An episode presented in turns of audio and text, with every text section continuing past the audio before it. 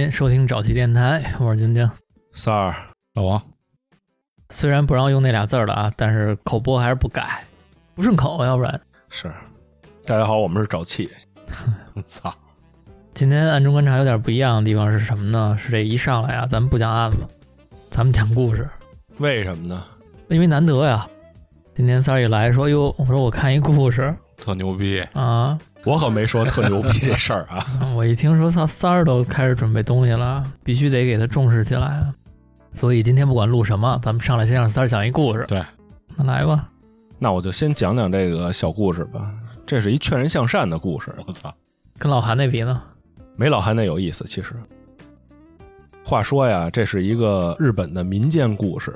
当然是不是真的是日本民间故事，我也不确定啊。嗯古代的时候，咱们都知道，就有好多人呀，他没有孩子，啊，没有孩子呢，他怎么办呀？他要么就过继一个孩子。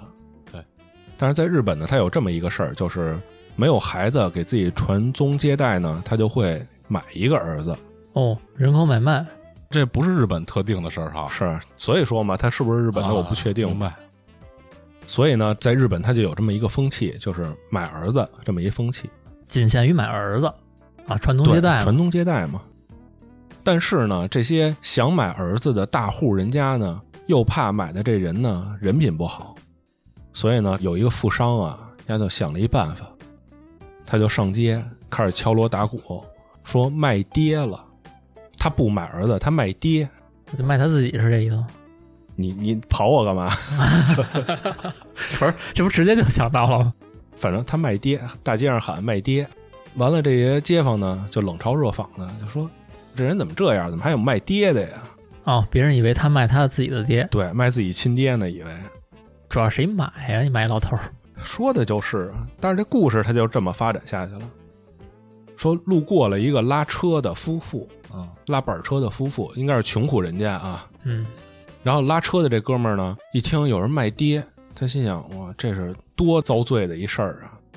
然后就想了想自己啊，从小就没有爹娘，哦，于是呢，就跟旁边这妻子啊说：“要不咱买个爹吧不是，这是家里是穷苦人家是吧？？”穷苦人家，这算是奢侈品了吧人家呀可能是善心善。？OK OK，然后这女的呢，心想也是，她也是一个心善的人。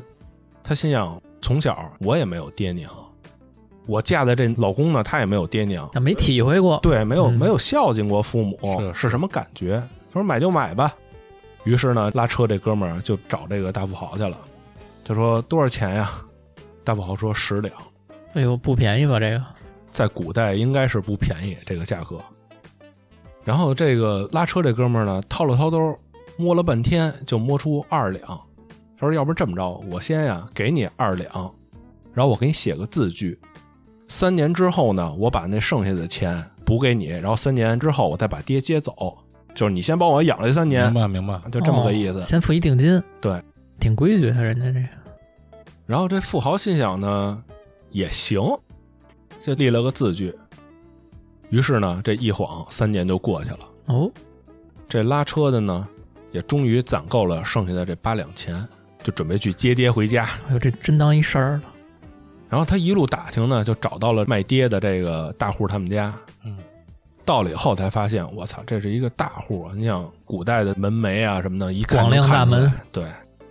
然后要往这大宅里走啊，就被那个守门的人给拦住了，哦，说：“你干嘛的呀？”他说：“我接爹来的，看个亚乐。我来接爹来的。”嗯，一看就是他一穷人呀，人跑这儿来要接爹。嗯，但是呢，买爹的这男的呢，拿出了字据啊。这看门的人一看，哟，确实有这么一事儿。那于是呢，他就得回屋汇报去啊。这时候呢，这个大富豪就出来了，哟，看着字据，行，人不错，哎，挺守规矩。话对前言了。那这样吧，你买的这个爹呀，就是我啊。傻逼呀！这也就是在他们家，我跟你说，要不然这嘴巴挨定了。你买这爹呢是我，以后呢你就是这家儿的继承人了，你就翻身了，就可喜可贺。你想日本故事吧，得可喜可贺。从此拉车的这人和他媳妇儿啊，就过上了富裕的生活。我觉得他说这个呀，可能会对这个完播率这块儿啊，如果说这是一期收费的，前二十秒这期就瞎了，没事可以删掉。你不能删。其实他说的没什么问题，对，就这故事吧，多劝人向善的一件事儿啊，非常好。你这都哪儿找的？不是我就他劝人向什么善了？到底是他让你上街买爹？做人要有善心。我操，人家卖爹，那肯定是儿子对这个爹不好啊，对吧？啊啊，我出于好心，然后正好我也缺个爹不，主要他们有一个东西叫嘴，他们可以问一问，说你为什么要买爹？人家可能那会儿啊，他们就没想那么多，哦心善的人没那么多心眼儿，就掏二两银子。对，好家伙，我还是别当好人了。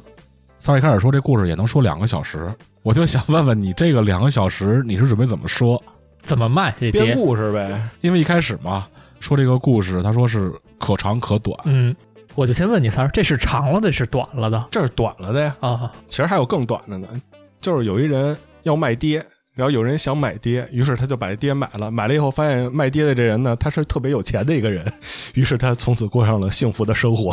你这个叫新闻简报，哎呀，他这个工作如果这么准备的话呀，电台也太好干了。你这应该跟老韩出一期，就你们俩就把这种特别开心的这种事儿，有教育意义的这种事儿，哎，叫上我，我爱听。下次再给你准备一《聊斋》的故事，哎呦哎呦，了不地了！你可应了啊，说好了，也是像老韩那种劝人向善的故可以事，可以可以，没问题。两句话就能说完的。没毛病。下一期你跟老韩一人来一个《聊斋》合一期，好吧？行，咱们今天的案件开始吧暗。中观察，讲的是一不孝子的故事，因为刚才在听三儿的时候呢，乱了。对，真的乱了，方寸乱了。其实我一直在梳理着今天准备的内容，但是我这个其实不想听他说话，但是有的东西你又不得不听，太有魅力了。太有魅力了，对。但是你听的时候，你又不知道他他妈说什么呢，方寸全乱，真的。希望你今儿这案件跟我这卖爹有关系啊。今儿这个案子呀，主要还是特早之前呢，咱们在瞎聊天的时候，我说对一些非自然类的，包括一些神秘力量，哎神秘力量比较感兴趣。哎，但是又希望拿科学的观点给他破解一下。啊，也不是说非要就是抬杠啊，嗯。也不是非要拿科学破解，就只是说因为有一些题材会比较感兴趣，比如说啊，你看湘西赶尸，包括盗墓，之前不是也说过吗？对，我呢最近呢整理了整理，嗯。在中国的九十年代啊，其实有很多关于盗墓的这种的案件，它是一个特别频发的一个时间段。嗯，他这个案件是关于人命的呀，还是只是盗墓这件事儿呢？跟盗墓还有人命其实多多少少都有点关系，哦，因为在九十年代的时候，中国的某几个大省吧都是重灾区，你就想一些古都、中原地带吧，主要是。中原地带，对。这些盗墓呢，像老百姓当时可能特别简单的一个事儿，吃完饭没事儿盗一墓去，还真是干这件事儿的都是普通老百姓。有专业的，有非专业的，哦，也是道听途说嘛。之前我不是说过认识一个潘家园的叔叔，嗯，给你讲过。听人说嘛，但是这有真有假的当故事听呗。是但是那个我一会儿准备要说的案件，确实有这个案件的啊。嗯嗯，但是前面讲讲就是叔叔当时瞎聊天儿就关于盗墓这点事儿。译文，哎，译文，我这个叔叔啊，当年认识他的时候，那会儿他已经是将近四十五岁左右了。嗯所以在他年轻的时候呢，肯定那会儿的社会还没有现在这么的稳定，相对来说会比较乱一点。他是出生在洛阳，十三朝的古都，嗯，那块儿有很多的遗址啊，包括有很多的古建筑都特别的出名，是。包括龙门石窟，对吧？龙门石窟应该就在洛阳，嗯，所以那个地方就是有太多的关于这种的故事。那会儿呢，就是那个叔叔跟我讲啊，当时的洛阳呢有一个古玩城，这古玩城的名字我就不说了，卖的基本上有百分之五十以上都是出土的，都是出土的，那说明人家卖的还都是真东西那。这是一销赃的点儿啊。哎，甚至有的说什么呀，还热乎着呢。哦，你就想想这个，没准儿昨天晚上刚挖出来的，哎，今儿就到了。嗯，就是那个年代，在这个地方可能形成产业链形成产业链了。对，就有一部分人是以此为生的嘛。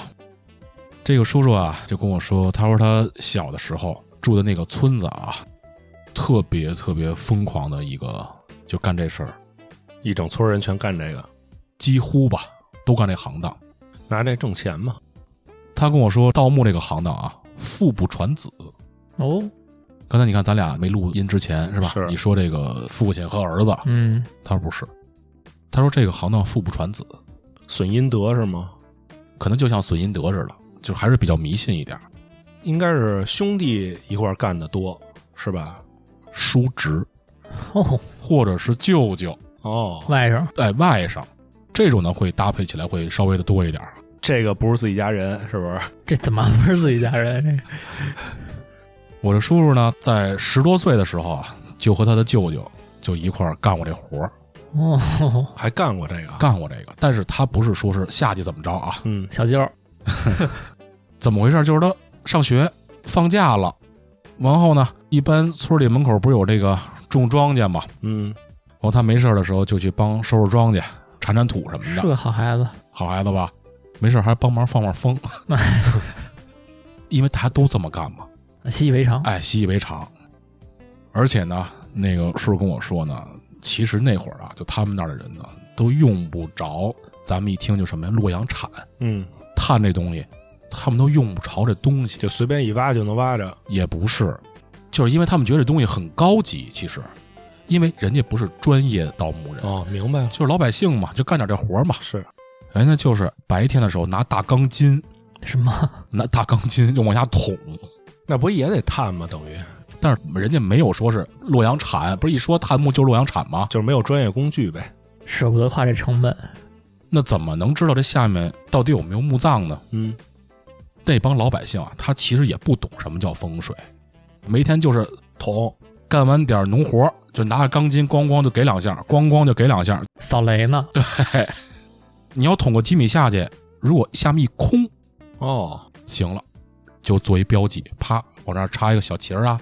还是扫雷呢？对，就是扫雷呢。哦，原来是这么探呀！我以为是就像小说里说的，探出来有看见土的颜色呀什么的。那个是专业，哦，我说这是老百姓，因为古都嘛，你像十三朝古都，它有大量的这种的遗址啊，他们能。探的墓估计也不一样。哎，对，人家就拿钢筋梆梆捅两下，梆梆捅两下，旁边种庄稼，然后在庄稼地里捅。就是收收庄稼的时候，或者比如说我早上起来割完三亩稻子，我就坐那儿拿钢筋捅两下，顺便就给地翻了，。哎对 行，然后呢，白天不是已经做完这个标注了吗？嗯，到了晚上，就是这家人晚饭吃完了，然哦，就约了几个小哥们儿就走了，嗯，就出门了，出发了。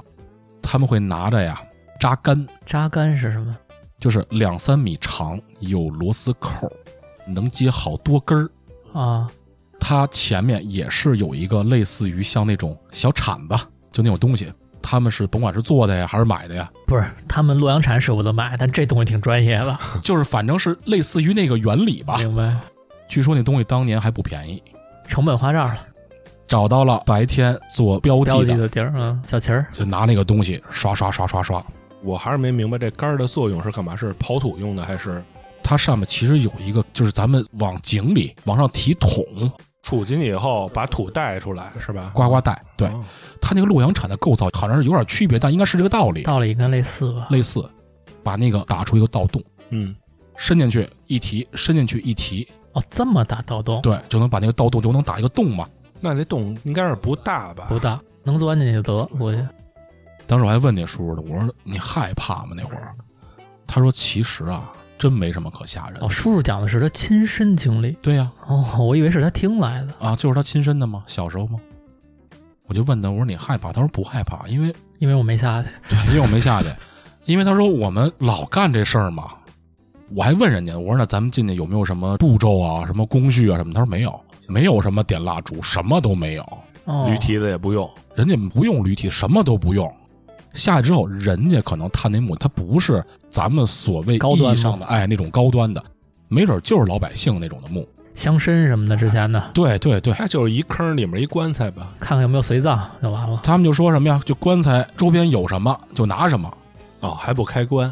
拿完了就把这棺材给撬开，哦，还撬？往后死人的骨头把那个东西一扒拉就走了，就被扒拉一下，就是把东西给扒拉下来。就是比如说你有点值钱的，戒指什么的，但是他说的是一般像他们那种地儿没有什么特值钱的，而且是坟地里面可能都是一些陶罐啊，老百姓的实用器皿，嗯，就那种东西，它其实也不值钱，连那官印都没有的，那肯定没有啊，没准就人家可能扒拉出来一个几个小铜钱儿，也就这个。哎，运气好的，比如说有一个小首饰，嗯也就这样了。完后呢，叔叔跟我说了一点，就是什么叫这个有职业道德啊？哦，给人盖儿再盖上，就是把土填回去，盖儿都不给人盖。那盖儿应该就没盖。他为什么要把土填回去？嗯，是因为怕影响种庄稼。操这自己家地，怕他妈人掉下去。这要是街坊家地就不填了。对完后第二天，这几个村儿会有一个专门的人，就拿这个小锣，咣咣咣一敲，每天那个人都来，几个村儿来回串，咣咣一敲，哎，你们谁家有东西？其实人家也知道你可能是昨天晚上，我刚才说热乎了吗？真行，跟过去收破烂的那个挺像的，收古玩或者家具啊，就那种的。嗯，那不能收拾好东西吗？都是一拨人，可能而且在那个年代，在他们的心里，这个盗墓不是一件特别与众不同的事儿。嗯，他们就觉得跟什么呀？去河里挖沙子，去山上弄点这个野生药材，就是一种副业。人家觉得，在他们认为，就是一个特别正常的一个事儿。我说让您呢看过这真实的盗墓的这种事儿，因为他参与其中嘛。犯罪现场。我说那专业的人是什么样啊？嗯，因为他从小啊干过这个事儿，长大之后呢，他就会对这个古玩呀产生了兴趣，嗯，启蒙了，启蒙了。而且呢，那个年代呢，这个行业算是比较普遍。嗯，他还真认识了一些专业的做这个东西的人。哎呦喂，这师傅跟我说啊，真正的盗墓贼绝对不会这么招摇过市，贼嘛，对，不像咱们白天你说下地扛个大钢筋咣咣捅去，人家不会这么招摇过市。嗯，他们盗墓啊，把这个基本上当做工作了，分成两种模式，哦。一种叫自产自销，还有一种叫产业化生产。哦，产业链了，哎，产业链，自产自销呢，一般都是个体经营，挖出一点卖一点。他有点像那个小货郎呗。哎，对对对对，小货郎，这种人呢，一般对文物啊收藏都稍微了解一点，甚至自己呢可能也有一些收藏古玩的这个爱好。嗯，知道行情。没错，就挖出来的东西呢，也稍微能给估一估价格，是，卖出去的就相对来说会比较接近于市场的这个价格。嗯，另外一种模式相对来说就是比较可怕了，这种的往往幕后都有老板，嗯，装备、设备、资金，包括你卖出去的东西，都由老板这块一个人来说了算，哦，你就负责帮我干活。你看好多那个影视剧里边都有那种团队，带一个什么考古学家，带一个特种兵，咱小时候玩古墓丽影，那不就是那个吗？这种就属于产业化嘛。这帮人唯一的职责就是不停的挖，就叫无情的挖墓机器。哦，一旦出了事儿，这帮人还得需要顶包，是。还得进去坐个几年牢。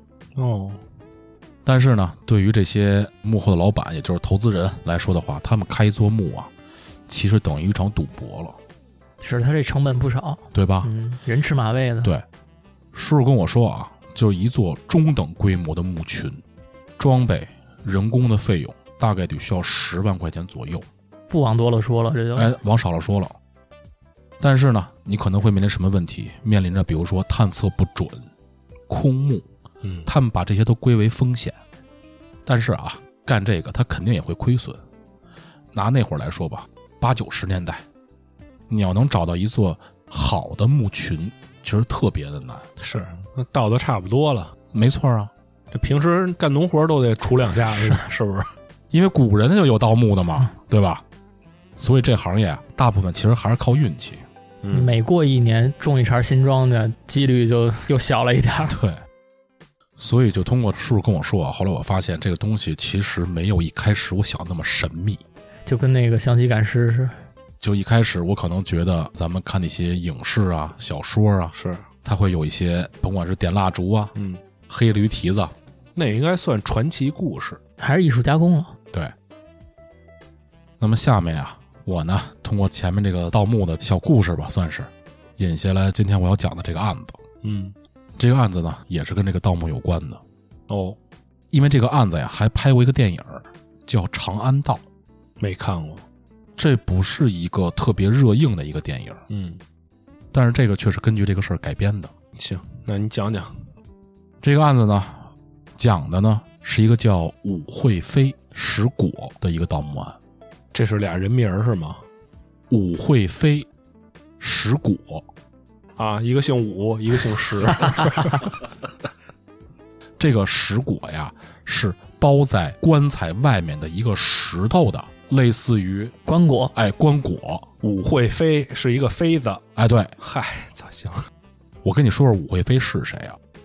武惠妃她是武则天的侄女儿，侄孙女儿，说错了，侄孙女儿，唐玄宗的宠妃哦，和杨贵妃的婆婆，就是前面时的 title，好吧？那叫什么？龙妈一出场，什么风暴降生，什么 证明这个人他还是非常厉害的嘛。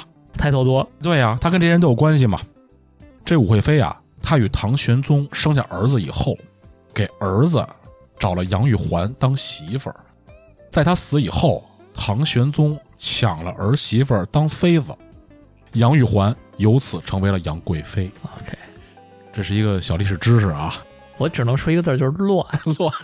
唐代太乱了。武惠妃啊，是唐玄宗最宠爱的女人。嗯，他买爹不买，以至于死后啊，还给他修了一个最高级别的陵墓，叫静陵。哦，这段历史啊，虽然说有很多的考古者呀，包括历史学家呀都知道，但是静陵的位置知道的人就寥寥无几。嗯，但是其中有个知情者，就是盗墓的大贼，叫杨斌。哦，这个人他就知道武惠妃的墓在哪儿。警察呀曾经问过他：“你怎么知道墓是在哪儿啊？你怎么找着的呀是啊，？”咱们很多人都会有这样的疑问啊，就比如说找墓这些盗墓者，我刚才说的那些老百姓就不说了，那这些专业的墓他们是怎么找着的？是不是得跟那个考古似的，得先了解这段历史啊？首先，你了解历史是必须的，但是他们跟老祖宗留下来的风水就有关系了。哦，首先呢，杨斌呢，他一定是一个特别好学的人啊，这是第一点。第二点呢，我也是大概的看那个纪录片嘛，他曾经说他是怎么样能找到这个点，嗯，包括中国历史上有很多著名的大盗贼盗墓的，他们都是根据这个东西来找到这些大墓葬的，公式。不是公式，他们是依靠天空中的星象。哦，那现在这些考古的，是不是也都是靠星象去推测这儿有没有他？们会借鉴，但是可能书本上的东西跟老百姓口口相传的它不太一样。观星象，而不是眼前的这些地形，因为地貌啊从古到今变化非常的大，明白。嗯，而星象变化不大。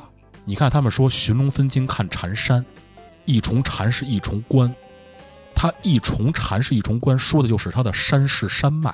是，对吧？寻龙分金看缠山嘛，就看的是山坡的走向，是吧？像龙背啊，像龙脊啊。嗯，比如说你蛇的第七寸是怎么样？够玄乎。我胡说八道呢啊！就是找地标呢呗，说白了就是，但是在星象上面确实如此。风水的理念是什么？叫向天法地。不管是选择城址，还是去定这个皇王的陵墓，嗯，古人都要仰观天文，在俯察地理，根据星象与山川来做风水的依据，是，这修仙也是这么算的。是吗？对呀、嗯。才履法地呀。你看，随着时光啊，就过了这么长时间，在仅仅的数百年里面，或者上千年，因为有火山、地震，还有河流的改道，嗯，以及什么呀，就是人类的活动，就地表上面有很大很大的改变。但是天空中的恒星，在一两千年的时间跨度内，位置变化几乎微乎其微。嗯，你看那些电影啊，包括这些电视剧啊，一些有水平的盗墓贼，他们先看罗盘，哦，这个罗盘是天象。罗盘上应该能看天象。哦，我不懂。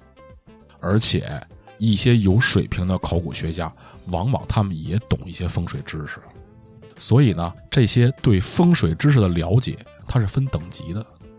有一句话叫什么？一流先生观星斗，二流先生看水口，三流先生满山走。还有一个就是在距今四五千年建造的埃及的金字塔，对应的就是天空中的猎户座。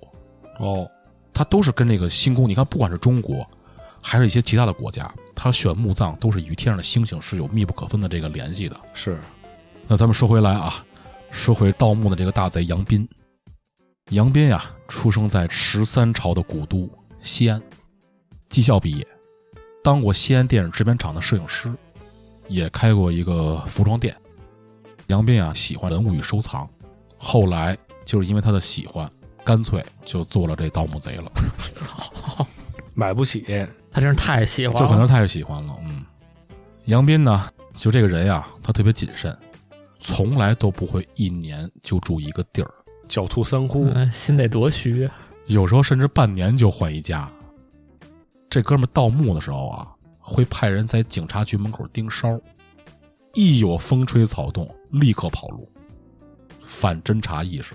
嘿你说这人，有点意思，这是他交代啊，盗墓这行啊有分工，嗯，从高到低是什么呀？长眼、支锅、腿子、下苦，听不懂黑话。就是黑话。杨斌啊，就是长眼。你看他不是分高低吗？嗯，第一就是长眼，长眼我能明白，古玩店或者是典当行不都有吗？对吧？啊，您长一眼，所谓的长眼呀，他是掌握专业知识并且识货的人，他可以鉴定出这个文物的艺术品的年代、材质。就是鉴定师。哎，鉴定师。这个杨斌呢，身为长眼，他就特别擅长于文物的断代，家里摆满了关于这个文物的书籍。啊，这还是他的兴趣。对，平时呢，跟家看电视，看比如说一些考古啊、鉴宝节目哎鉴宝啊。你知道摄影师人干嘛去吗？博物馆。哦，但是不是说博物馆好多东西也是假的吗？那人家家转转去怎么了？对呀、这哥们儿啊，甚至在西安租下了一栋楼的一到四层，改造成了一个文物修复的地下工厂。大买卖吧，这是他是因为兴趣，就是因为爱这个事儿，可能是、哦，他还做文物修复，对。我操！respect 好吧？当时这律师啊，形容他呀叫智慧型犯罪。嗯，其实这杨斌做的还真挺细致的。嗯，这话怎么说？说一个做贼的，比他妈做考古的还用功。不是这贼只是他众多身份的其中一个。这个杨斌呢，每次盗墓前就会去走访，他管这个叫田野调查啊嘿，考古学家好像也这么啊。干。，对呀，在这期间呀，拍照，嗯，并且把他自己盗出来的这个墓的文物，还有这些古董什么的，还有一些破碎的一些残片，都分门别类的整理好，并且存档，哎呦，非常用功，分得很细致。私人博物馆，牛逼。二零零四年的时候，这个杨斌啊，就带着一伙人，来到了西安的长安区某一个小村子。白天呢休息，晚上开工。他们要盗挖一座无名的墓。整个的这个盗墓生涯呀，其实这个杨斌挖的都是那些无人问津的荒野墓穴。嗯，因为那些国家的非常著名的那些大墓，或者已经都知道在哪儿了呢，它都是被国家作为重点的文物单位，嗯，已经被严格的监控。是有武警拿着枪呢，我这个拿着枪，我看过那纪录片，考古的旁边都是武警可不端着枪的。你知道为什么他只是挖这些无名的野墓吗？嗯，因为这个人从这些无名的野墓当中，他总能找到珍珠，就是他总能找到珍宝。哦，那真是厉害这人，对，他就觉得你们不行，你们考古不行。你们只知道那些大墓。对，不过确实也是，眼睛里光看着人家那王爷什么的下葬，那是豪华，但是盯着的人也多。嗯，那种地方上的大财主什么的，人家陪葬的可能也不见得少，古代那王爷估计都被古代那些盗墓的盗干净了。嗯，盗好几茬儿了都。刚才我说这个杨斌啊，不是去了西安长安区的一个村子吗？嗯，他为什么要去那儿呢？因为他在翻阅史书籍的时候，在元朝一本书叫《类编长安志》，里面有一个记载，嗯，就是这个武惠妃的陵墓就在这个村儿，大概的位置就是在这块儿。哦，武惠妃，对，并且这个村子的名字从元朝到现在就没改变过，哦，叫什么呀？因为那儿人家现在还有别的东西呢，那里我就别告诉你了。就这个村子的名字一千多年都没有变过，就是跟古籍上的名字一模一样。一模一样。他就特别敏锐的知道这个点，就证明这块儿他确实是。可能有东西。当时呢，武惠妃的陵墓啊，其实离这个村子只有四五十米，那就贴着呗。当时他们一伙人不就过去了吗？村民啊，很快就发现了这么一伙人，然后这村民就上前过去问他说：“你们是过来干嘛的呀？”买爹的，买爹。对，这杨斌呢，就手底下这帮小兄弟就拿刀还有这棍子就过去了啊，就直接就过去了，这么不讲理呢？两千年初，那个时候可能是法律意识比较淡薄呀。是，但是就这么几个人在人村子里就敢。首先，那些村民啊，可能不知道那大土坡是什么东西，人家过来问你这干嘛呢？人就操你管他妈我干嘛呢？吓唬人家啊，吓唬人家，一下不是拿刀给人轰走了吗？我这帮村民啊，叫人家了吧？哎，倍儿牛逼，报案了，哦，直接报警，牛逼。但是这杨斌啊，鬼啊，他有一习惯呀，警察局门口有人。对呀，他到外地也是这一套。对，这是他的习惯。怪不得他在警察局门口安人呢，因为他老干这事儿。可能是不是因为有人他在警察局门口，所以他过去轰人家无所谓，反正你报警我就跑，图什么？对，图什么？图他有人。刚开始听你描述这个杨斌，我真觉得他是一个高智商、做事儿谨慎缜密的这么一人。那人就不能耍混蛋了。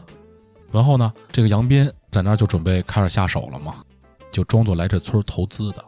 他不是拿刀给人吓跑？是吓跑了呀！就说我是过来给你们发家致富的，我是来投资的，我是大老板，你赶我干嘛呀？对我那么不尊重？对呀，你赶我干嘛呀？嗯，什么档次？你什么档次啊？然后他呢？跟当地的村主任请人吃了顿饭，哦，在酒席上面就说我是市里来的，我觉得咱们这儿啊不错，我呢先在这儿建一小工厂，哦，我这帮带着兄弟啊都是我这工厂里的骨干，让他们挑挑这些村民，你看看谁愿意来这上班，让大家都过来，然后呢先面个试，啊，村长一听还挺高兴啊，就把这些村民啊都招在一块儿，白天的时候，这边呢就是面试。杨斌呢，在那边就开始挖哦，声东击西，声东击西啊！你像都多稳，这边面试，村里一村人都过去了，西吧，对吧？他在那边挖，警察局门口还有人 啊。二零零四年五月到第二年的五月，挖一年，挖了一年啊，面试了一年，一年一个都没面试上。所以说那时候村主任还是实在，嗯，是真是实在，你知道吧？我估计也点点章给村民，嗯，是吧？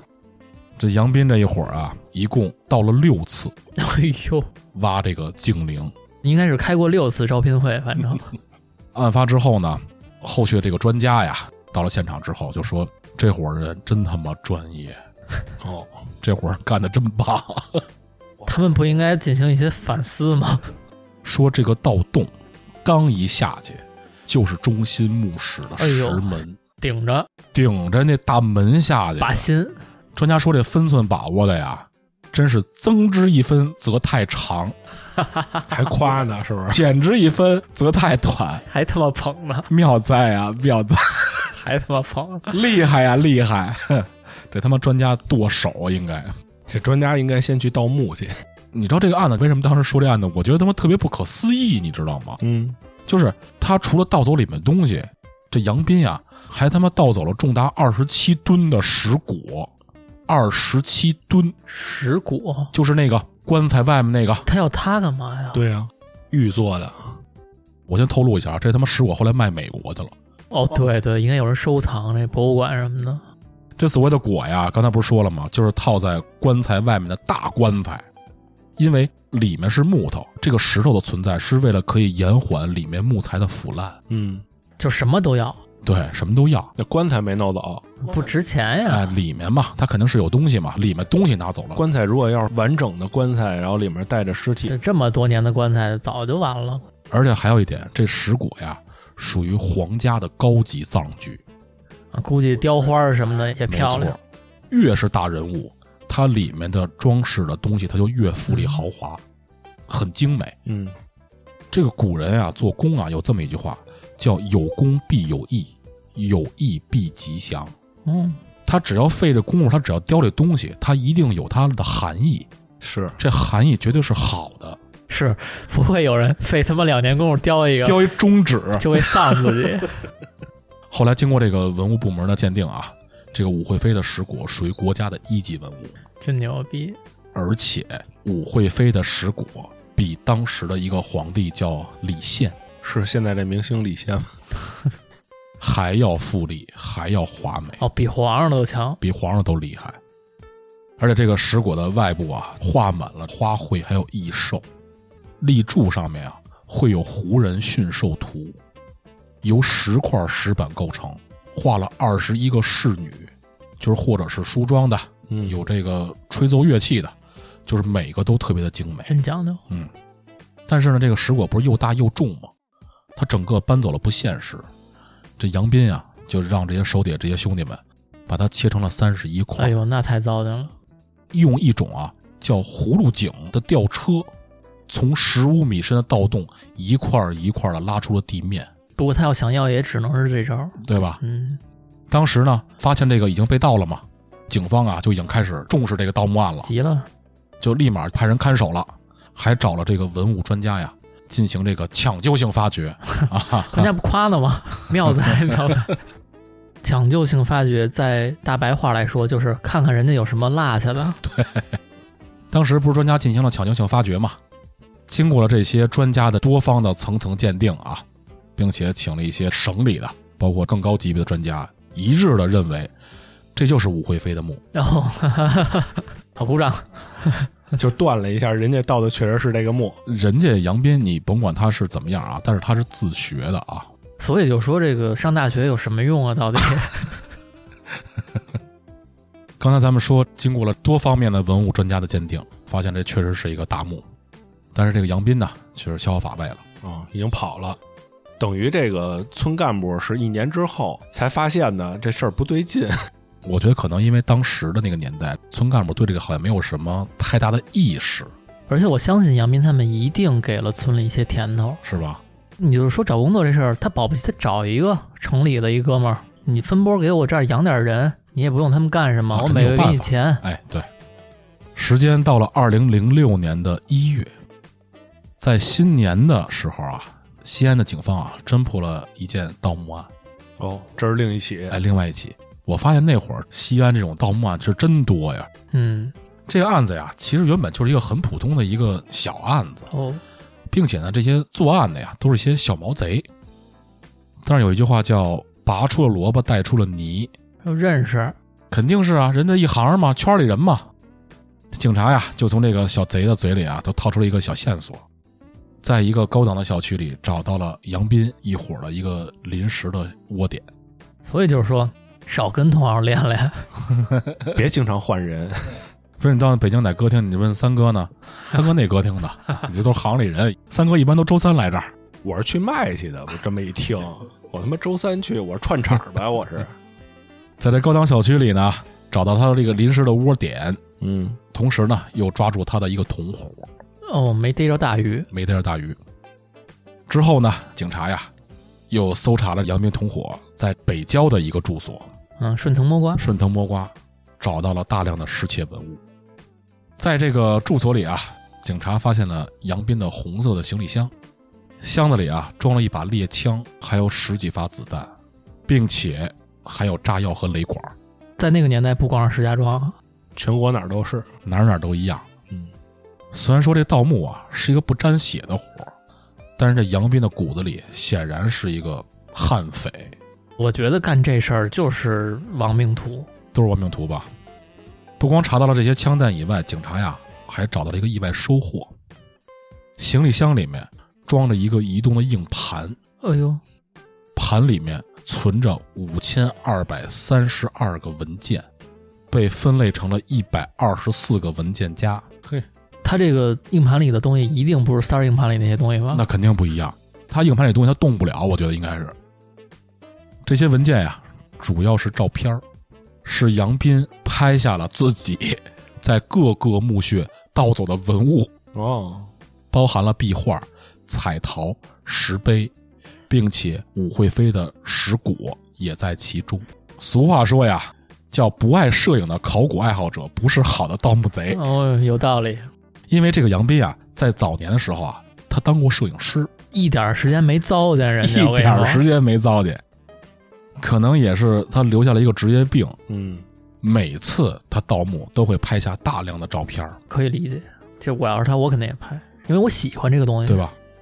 还有一点，他这五千多个记录里面啊，很多都是有详细的这件东西它的历史、哦，它的背景、它的出处、嘿，它的用途。当时还是专家站出来了吗？妙哉妙哉，说这比我写都细，这个 我学习学习。人家这才是专业的呀。这专家开了吧？后来，其实杨斌拿照片干嘛用呢？第一呢，可能是为了自己有收藏的这个爱好；嗯，他一定收藏。还有呢，就是他跟买家谈价钱的时候，他多了好多筹码。对我这是一个网络超市嘛，哎啊，你看看，对对对，他是有这个过程的。比如说，我到这儿，啪，我准备开始了，先拍照片；下这个盗洞的时候又拍照片，它是一个过程。最后他给你一个完整的一个，这就是上链接，是这个？对对对，商品详情往下滑啊，那一系列详细的介绍，虽然咱没那钱，咱也不会买这东西啊，嗯但是我想想，我要买，我就买它了。是？我觉得这钱花的值。那会儿啊，得亏也就没直播，要是直播他就直播卖货我了都。倒闭了，有直播。二零零六年的二月十二号元宵节，警方呢顺藤摸瓜，终于抓到了这个杨斌。哦他还在国内晃悠，当时警察就问这杨斌：“说说吧，你也别抵赖了，你看看这是什么？”咣咣咣，文件夹往那一放。杨斌就开始挨个说啊，这个 这是唐代的，这警方呢，其实询问他呀，也是希望追回被盗的石椁，还有其他的文物嘛。这个杨斌啊，特别的不配合，知道自己死定了。根本就不说，特硬这个人。警察也问不出来，也不能逼人家。找那专家跟他聊聊吧，夸夸他，其实我觉得他这样的可以是判无期，他要能给东西都还了，不是也有那种大盗，比如说破不了的案子或者什么的，去找这问问去。他这是属于自带专业知识啊。呃，其实这种人才有很多。这个盗墓啊，我也能说一个小小的系列。嗯，这杨斌都不算什么，哦，啊，这都不算什么都是弟弟，有关外高手，单掌震天，天地动。但是这些人都拿不到国家津贴是吧？之后我没准说那个，很多人都说那个可能是招安了，那个这真得招安，这个这真不容易，这都。就杨斌可能跟他比就是弟弟了，有好几个哥哥。哎呦，当时不是他拒不配合吗？这警方啊就没有把他关在看守所，嗯，因为他老得问，可能是提审起来不是很方便，带回家了。给他关墓里应该。给这杨斌啊关在了警察局的十七楼的值押室，这家就够大了啊，十七楼，警察也怕他跑了，用床啊给门堵上了。给他关十七层，可能是关一层，怕他往地上打洞。但是这杨斌啊也是牛逼，丫跑了，我操，翻窗户，Spiderman 因为他们具体的没说丫怎么跑，啊丫颠了。啊，那有可能还是警察有些疏忽，所以不能说。说你看看那个文件夹里那个好，我给你回家取去。还真没准是这样。操，这次逃脱，这杨斌啊开始逍遥法外，但是呢，因为丫的反侦查能力太牛逼了，当时的警察就说丫胜过雷达。十年间，一次一次的逃脱了追捕，还在犯案，还在犯案，还被逮，丫还跑。你知道为什么丫能拍成电影吗？啊，他不是一般的偷一东西就算了，我告诉你更牛逼在后面呢。哦，就丫不是颠了吗？这杨斌啊，没有远走高飞，而是带着这帮兄弟，又回到了武惠妃的陵墓，哪里跌倒了从哪里爬起来。在警察的眼皮子底下，盗走了那部分还没来得及运走的石果。操，给他吧，要不然这杨斌啊，这不得不说，这人真他妈厉害，是是吧？他有点道行哈。但是呢，有一句话叫什么？魔高一尺。道高一丈，这杨斌呢，贼高一丈五。贼高一丈五，还是死在了温柔乡里。原来是美人关。英雄难过美人关，自古红颜多薄命。哎呦，二零零六年七月，警方啊布下了天罗地网，之后在深圳将杨斌呢和女友在家抓获。哎呦，同年呢，案件呢宣布就告破了。二零零七年十月，因为犯下了盗墓的罪行啊，判处死刑，缓期两年，哎呦，没死，死缓二。那没准也招安了。这个时候，警方啊就只有一个难题了，就是追回尸骨。警察呢审问嘛，这回就是踏踏实实的关在看守所里了啊，不能瞎关他了，怕他跑了。U 盘也别给他看了，哎，也别看了，对，说说吧，杨斌，你是怎么就喜欢盗墓了？你给我说说吧。生活所迫，哎，与这个文物的孽缘呀，是因为我当时不是干摄影工作的吗？我当时刚干的时候啊，进的是西安电影制片厂。他当时呢，电影厂啊正在制作的呢，就是一部关于盗墓的大案件，叫《东陵大盗》。他说我就老拍这盗墓的，觉得没什么难的。可能多少也算了解点吧，慢慢的就对这个文物就比较感兴趣了。他说我在九二年的时候呢，就是下海做这个服装生意，但是呢，就因为可能没干好，倒闭了赔了，啊。他说不行，我就看看试试这盗墓能不能干呗。他就拉了一支小队伍，开始研究起来盗墓嗯，和倒卖文物的生意了。这警察呀，就去他的家里去搜，基本上他这些家里呢，都出现了大量的文物类的书籍，嗯，很多都是被分门别类的摆着，其中呢，就包含了像《唐研究》这种国际知名的专业学术刊。哦，学术刊对，这以后是不是这种书得下架了？这个杨斌呀，他不光是道，还有研究，他更厉害的呀，其实是做修复这个人，你说他没学过这个，他怎么修复能那么牛逼呢？自学。爱好能战胜一切。爱好能战胜一切，就是因为他能做这个文物断代还有修复，所以在当时这个地下圈子里面，已经是有一号，有那么一小号了。嗯，哥哥们在上面看着他呢。啊这是年轻人里拔尖儿的。，哎，这年轻人小伙子不错啊。那警察说：“那你这么喜欢文物，那你为什么不去一些专业的文物机构啊，或者是文物院上班什么的呀他们说他们都是科班出身的，不要我们这种。”杨明说：“他们不要我呀，说我去了呀，人没人理我呀。”嗯，啊，警察就问他：“那你为什么第二回你又回去了？你又去把那个剩下东西你给拿回来？你怎么想的呀他说因为我答应人家，我卖人家是一套，少点儿。”杨明说：“啊，因为太美了。哦，”他说：“因为太漂亮了。真的是发自肺腑的。”他说：“就是因为当时我切的时候还剩了最后一幅的胡人训师图的壁画，嗯，他说我必须要把那个给拿回来。他说因为那个太漂亮了，嗯，你们不懂得欣赏它的美。”他倒完第二回的时候，专家又进去了，哦，看了看这个切割的方法啊，专家说了。啊确实挺美的。专业，说这个切割的方法跟我们的一模一样。不破坏这个人物啊。哎，对对对，这部门取消了吧？是吧？以后我看要他们也没什么用。说完这个杨斌了啊，咱们现在开始说警方的最后一个难题，就是追回尸果。其实咱们现在啊，中国流失文物的情况特别严重。嗯，据这个专家们统计啊，从一八四零年以来，因为战争，中国被掠去的这些文物呢，超过了一千万件，哎，其中有一百多万件都是国家的一二级文物。肯定人拿就拿最好的呀。所以说，在一开头的时候，三哥说了一句：“现在博物馆里面很多的都是仿品。”确实是这样的，这是一个很残酷的一个现实。很唏嘘啊。不过，随着咱们的国家越来越强盛，在世界的地位呢越来越高，很认可我们。零九年的时候，中国呢与美国签下了《中华人民共和国政府和美利坚合众国政府对旧石器时代到唐末的龟类、考古材料以及至少二百五十年以上的古迹雕塑和壁上艺术实施进口限制的备忘录。我操，这真够长的！说不能双方流通。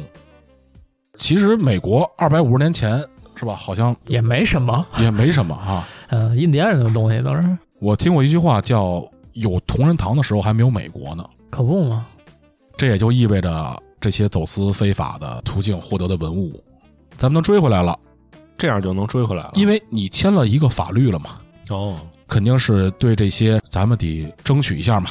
嗯，二零零九年七月，警方呢通过了中间人，在香港见到了美国的古董商，叫迈克泰勒。这他妈迈克泰勒这名儿好像特熟哈、我知道麦克泰森是谁，警方呢不见着这个古董商了吗？这古董商就说呀：“石果你想要吗？在我朋友手里。”这老外呀也够贼的，嗯，就跟咱们提了四点要求：石果可以还给中国，但是要赔偿他朋友两百万美元的损失。嗯，第二条挺牛逼的啊，不能对这个杨斌很重的惩罚啊。哦，自己兄弟，随死缓嘛。第三条，你们得包邮，哈哈，得你们掏钱把这个石果送回来。挺费劲的，应该。第四条，中国媒体要对美国古董商归还石果做正面报道。这四点要求咱们不能认呀，严词拒绝。哦，你怎么可能呢？报道上说，警方不接受来自大洋彼岸的这些资本家的讨价还价，嗯，就我们不接受，你们他妈不能说什么，我们听什么呀，对吧？最后呢，回来了，二百万也花了，就是是不是感动人家了？反正咱们那个报道说是触动了对方，他最终决定无条件的归还，哦，并且运费人家出的啊。咱们就特别能擅长做这种感动对方的事儿，是是是，非常好。我听到这儿就挺感动的。二零一零年六月十七号，不管怎么样，咱们这个确实是回来了，石果回到了中国。嗯，多年以后啊，这个案子被改编成了电影，就是《长安岛》。在这个影片里啊，其实还有一些小彩蛋，就跟这个案子有关啊。杨斌出演了，杨斌出演本色出演，我再给你们来一回。什么彩蛋？就是这些记者呀，包括很多人都问说这值多少钱呀？说你是以多少钱最后卖出去？你是卖多少钱呀？二百万吗？一百万美元哦，啊，卖了一百万哦，也是，人家商人们得挣点。在这个本案的最后啊，这个杨斌呢曾经说出过一句话，说你们搞文物的呀，都是他妈的大。好样的，说随便一件文物让我运作一下就能换来你们一生的工资，那你们为什么那么傻呀？他这个话说的就好典型的那种电影里的坏人。就这样，这个杨斌案算是破了。反正呢，很多人都传说啊，他应该是田间地头，现在帮着找墓呢，应该是。给那专家当助理呢，通过这个事儿啊，我发现了一个问题啊。首先，第一，就是对这些那个年代吧，考古专家的专业性有了一些质疑。对现在的专家我也有一些质疑。各方各面的专家好像现在都挺受质疑的。是吧？可能是有点质疑啊。第二点，因为杨斌呢，他这个案子其实在考古界整个这个盗墓里面呢，冰山一角，不算是最尖儿的，真的离最尖的差远了。在这个盗墓圈里，曾经有一句话叫“北有谁谁谁，南有谁谁谁”，嚯，这都没有杨斌什么事儿，排不上名儿。排不上名儿。就是刚才我说的关外的高手，关外的哥哥，你说的那俩北有和南有的那俩还活着呢吗？呃，都是四环二。都是招安了。那我觉得咱们国家现在这个部门应该挺厉害的。因为有一个哥哥当时被抓的时候，在法庭上说：“你们再晚点儿抓我的话，我就把秦始皇陵开了。这是谁说的？”北有的那个哥哥，哦，乔峰说的，而且大家可能也看一些电影啊、一些纪录片，说这个秦始皇陵里面有大量的水银，嗯，并且没有什么专业的技术能把它给打开。说它里头东西出来就氧化。哎，对对，并且呢，当时呢有两个国家说说我们可以帮你开，但是我得需要第一手的资料，嗯，一个是日本，一个是美国。哎，啊，就是我们有技术，我们有设备就能帮你打开。还有那哥哥，所以现在这个皇陵开了没有？我听过两个说法啊，第一个说法是什么？说这皇陵已经空了。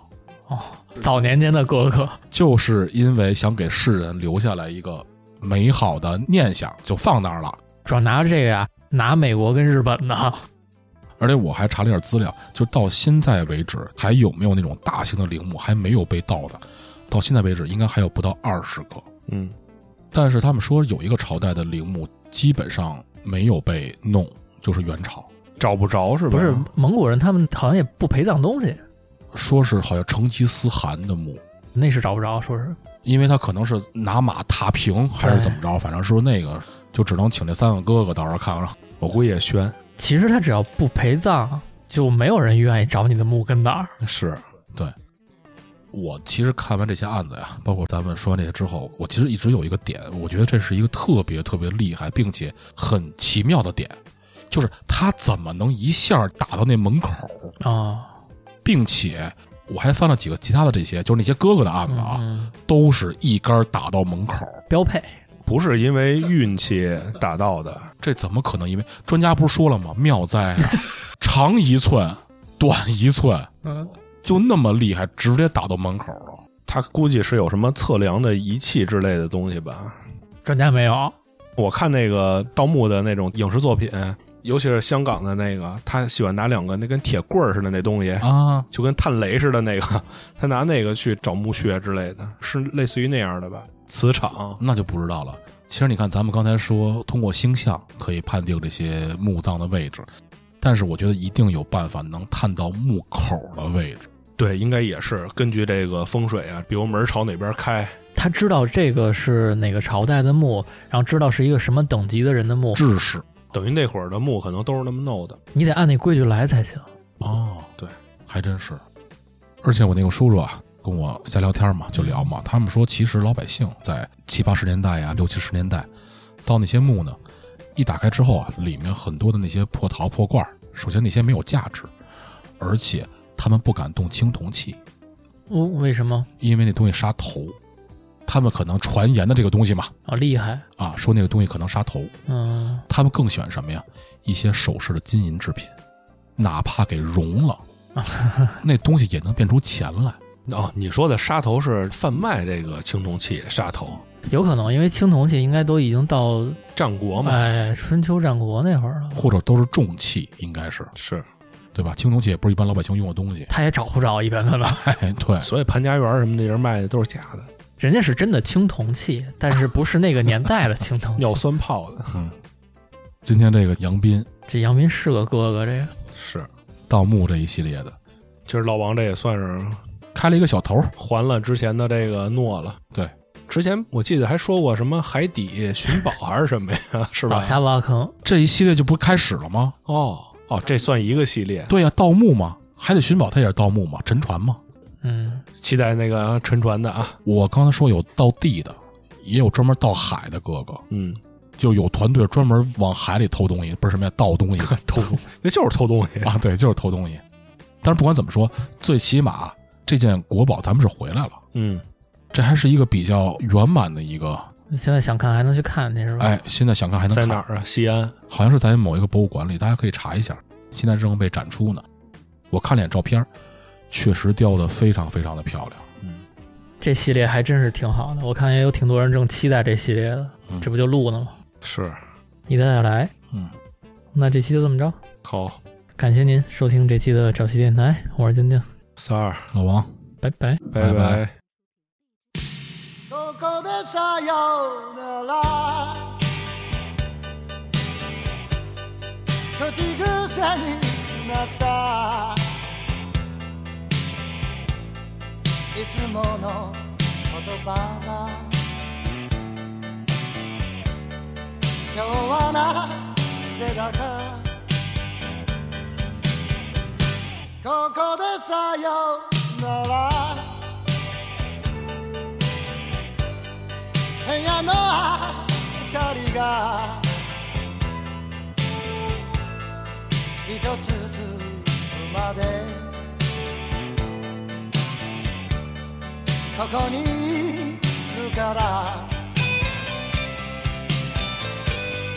濡れた時